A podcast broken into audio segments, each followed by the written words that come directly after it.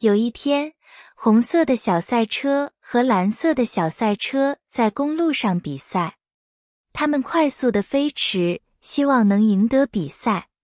突然，红色的小赛车的轮子坏了，它停在了路边。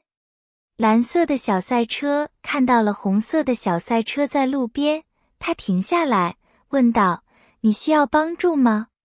红色的小赛车说：“是的。”我的轮子坏了，我不能动。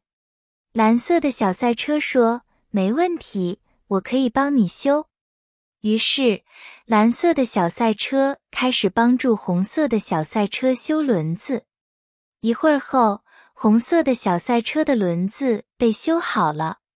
红色的小赛车对蓝色的小赛车说：“全，谢谢你，你是我最好的朋友。”蓝色的小赛车笑了笑，说：“这是朋友应该做的。”从那天开始，红色的小赛车和蓝色的小赛车成了好朋友。